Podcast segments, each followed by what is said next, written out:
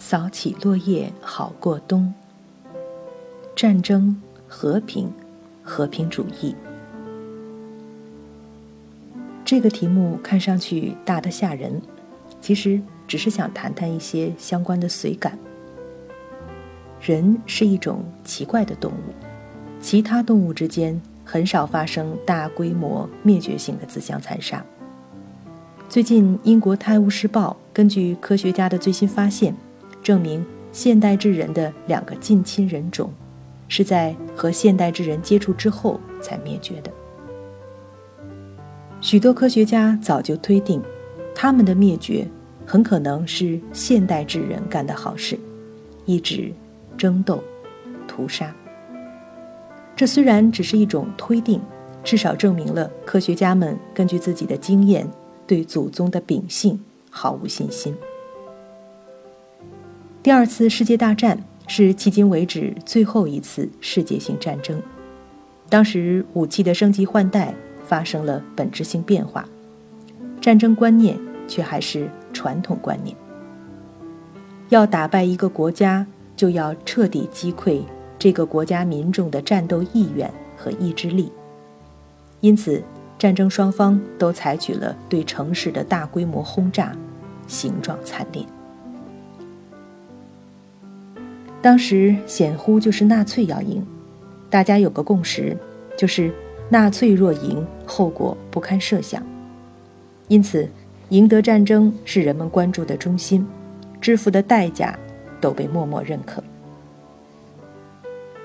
时过境迁，赢的已经赢了，危机也被淡忘，民众支付的代价，战争不人道的一面被长久的追忆反省，伤痛难忘。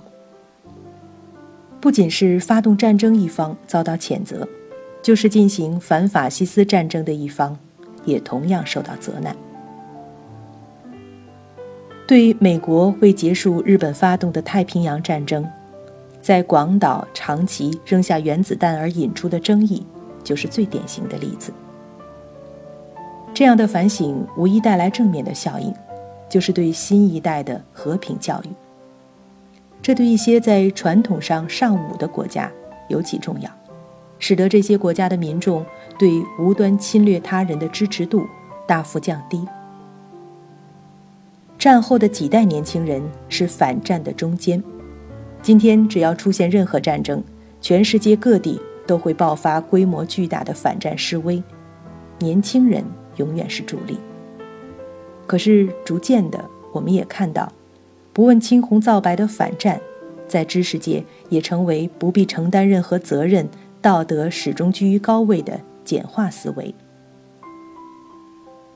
反战为什么不是一个永远不错的选择？因为这个世界并没有干净到非暴力能够解决一切的地步。在冷战中和冷战结束之后，在一些国家发生过大规模种族清洗的事件。这些事件在发生的时候，主持屠杀的都是一个国家的政权。从原则上来说，那是他们国家的内政。这些事件造成上百万的平民在和平时期被屠杀，也造成难以遏制的难民潮。外交手段的抗议、制裁等等难以奏效，而眼见着血流成河的大屠杀在天天发生。这时，对于政治家和有号召力的知识界来说，只有自己假想的净土，并没有一个事实存在的道德高位。国际社会武力干涉就是战争，战争不仅造成战斗人员的伤亡，还必定造成平民的伤亡。在今天的战争新观念下，尽量利用高精度武器减少平民伤亡。已成为战争的一个重要考量。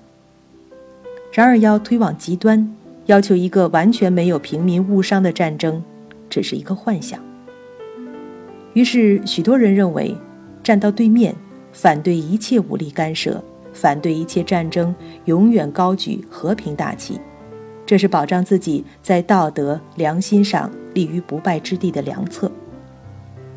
而事实上，在前面的例子中，不赞成武力干涉，就是坐视屠杀。事实上造成的平民流血要比武力干涉要多得多。这就是联合国秘书长安南曾痛悔没有对卢旺达的屠杀早些采取武力干涉的原因。和平主义是一个美好的名字，所以今天给自己引入和平主义立场的人很多。可是，究竟什么是和平主义？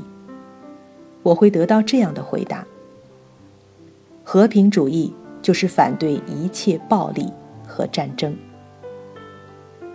一点不错，可是绝大多数宣称自己是和平主义的人并不知道。要维持一个和平主义立场，比他们想象的要困难得多。和平主义是一种信念，就是反对一切暴力。听上去很简单，可是落实到具体就变得复杂起来。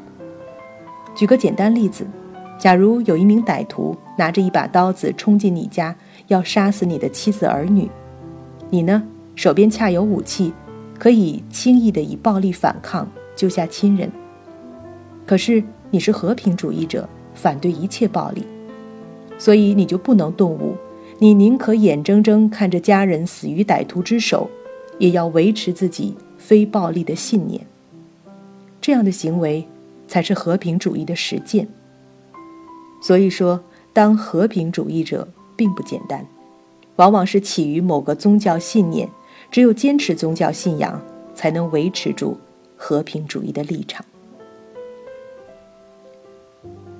维持这样的立场，容易不容易尚且不论，因为像歹徒冲进家里当场测试立场，毕竟罕见。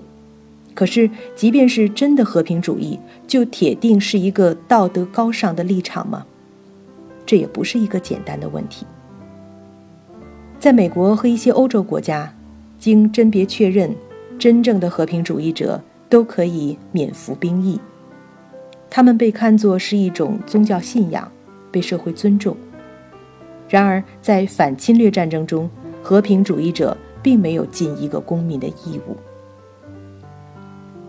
虽然你可以说“我宁可敌人打进来杀死我，也要坚持和平理念”，事实上却是你的同胞牺牲在战场，为你抵挡了子弹，换来了你的和平生活。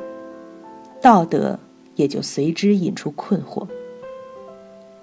于是有人说：“那么我是一个相对的和平主义者，我反对法西斯的侵略战争，却不反对正义的反法西斯战争。”这时你会发现，你和一个非和平主义者已经没有区别。你并不反对一切暴力和战争。事实上，只有是或不是和平主义者。而并不存在相对的和平主义者。你不能说歹徒杀在别人家里，我主张和平主义；杀进自己家里，我就改主意了。你对战争的态度，其实也和一般人没有区别了。你在根据个案的具体情况判断是要赞同还是反对，而不是认为在当今世界上和平是唯一可以接受的主义，而暴力战争。是绝不可取的手段。在细究所谓相对和平主义的时候，你还会发现，其实人是有天然弱点的，就是在危险距离自己远的时候，态度就容易超然冷静、更和平；而危险逼近，态度就会变化。因此，一个面临巨大危险的国家，他的反应将本能的和他国他人不同。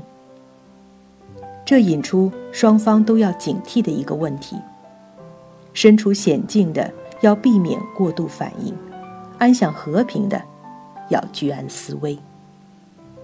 离开自己的道德幻影，世界才可能摆脱左翼的虚假和平主义的青春期，进入成人的理性思维。